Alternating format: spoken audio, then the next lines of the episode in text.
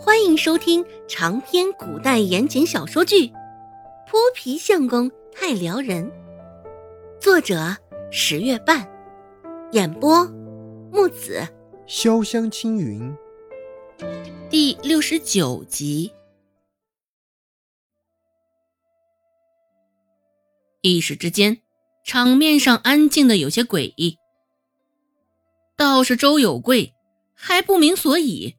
像个无事人一般，捧着个饭碗喝着粥汤，现在也就听到他喝粥的声音。罗氏心里本就对他不满，现在见他这般，略有些气愤的推了他一把。只是周有贵身形微微晃了晃，依旧捧着个碗，不为所动。说周有贵傻，倒也是聪明的很。一遇事儿躲得比谁都快。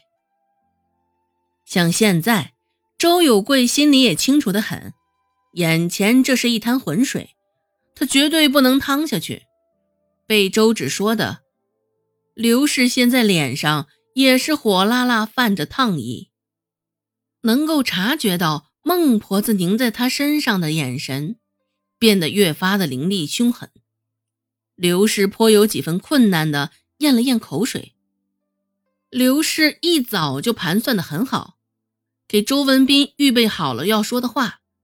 昨个儿不给臭干子，那今天就要了他们臭干子的法子。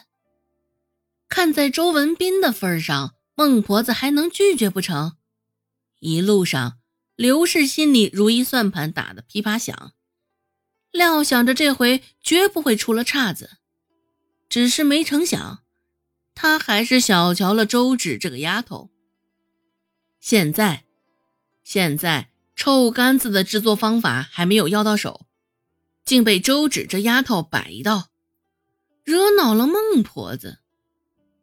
刘氏心里不仅有气，朝着周芷的方向恶狠狠地瞪了一眼：“你这丫头，胡说八道些什么？什么鸡蛋？这些我还真不知道呀！”刘氏继续厚着脸皮，在孟婆子面前狡辩道：“若是让孟婆子晓得，她宁可上街将鸡蛋卖了，都不愿意拿出来孝敬她。那刘氏不敢想象孟婆子事后的那张脸，恐怕到那时候，尽管有周文斌在面前盯着，依旧无法阻挡住孟婆子心头的滔天大火。”周芷轻笑了一声，说道：“大伯娘，你可真傻！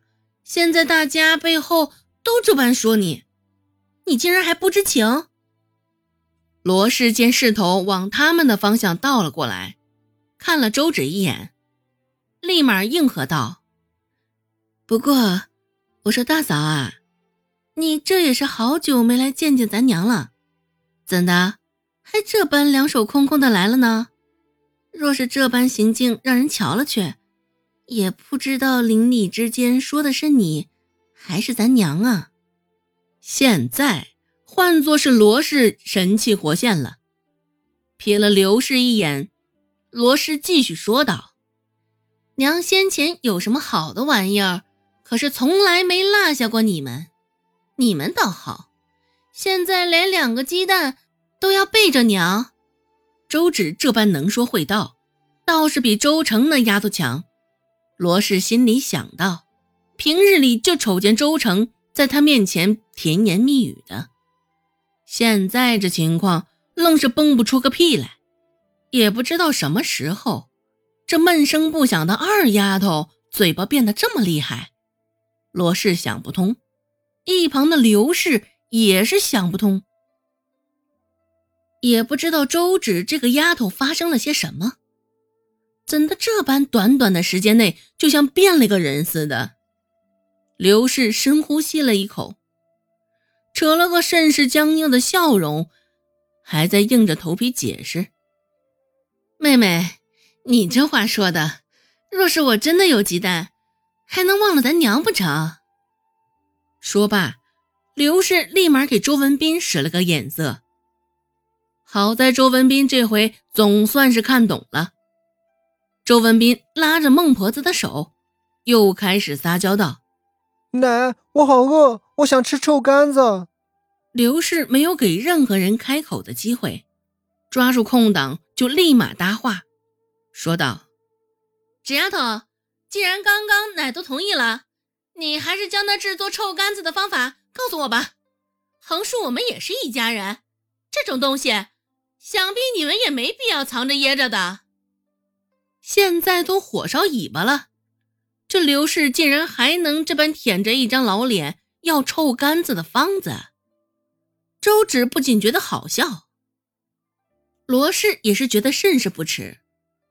这刘氏不要脸不要皮的功力，竟然还能到这般。想到昨儿个在集市上听到那些闲言碎语，周芷说道：“大伯娘，听说你们在苏安村有一块空地，若不来，也借来给我们种种吧。反正空着也是空着，还不如借给我们。”反正我们也是一家人嘛。横竖周芷就是不松口那块臭干子的方子交代了，刘氏的脸色瞬间变得有几分古怪。这哪有什么空地啊？周芷扯到他昨个上街卖鸡蛋，刘氏本就已经很意外，现在扯到家里的那块地，更是惊奇不已。若不是昨个在集市上碰到刘氏，刘氏那般行径，周芷还不晓得他那些事儿。至于他说的那块地，周芷也是听人说的。听说两年前，刘氏与周有富想着不劳而获，上赌坊赌钱。一开始的确是赢了些小钱，只是后来一连输了四天。周有富气不过，立马又拿着家里的那块地去抵押，输了。这件事儿，两个人瞒得很好，松安村上也几乎没人知晓，孟婆子自是丝毫不知情。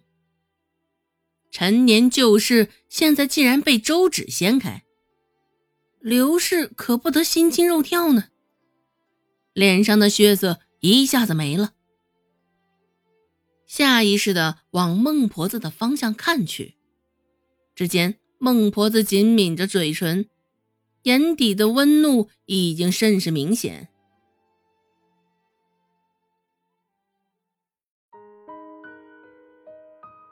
本集播讲完毕，感谢您的收听，感兴趣别忘了加个关注，我在下集等你哦。